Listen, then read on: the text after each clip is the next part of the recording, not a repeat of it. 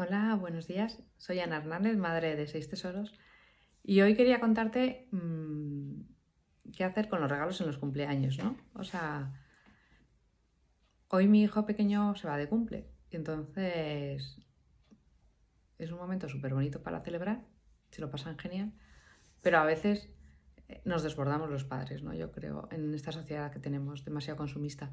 Entonces, mi forma de, entender el, regalo de cumpleaños es que es un regalito, una ilusión, un detalle, pero no un acúmulo de cosas y de caprichos. Entonces, mm, yo fomento eh, los regalos en común, que se unan varias madres del cumpleaños y, y le compren algo que le haga ilusión, que sea un regalo de mayor calidad y que pueda disfrutar el niño y se lo pase bien también.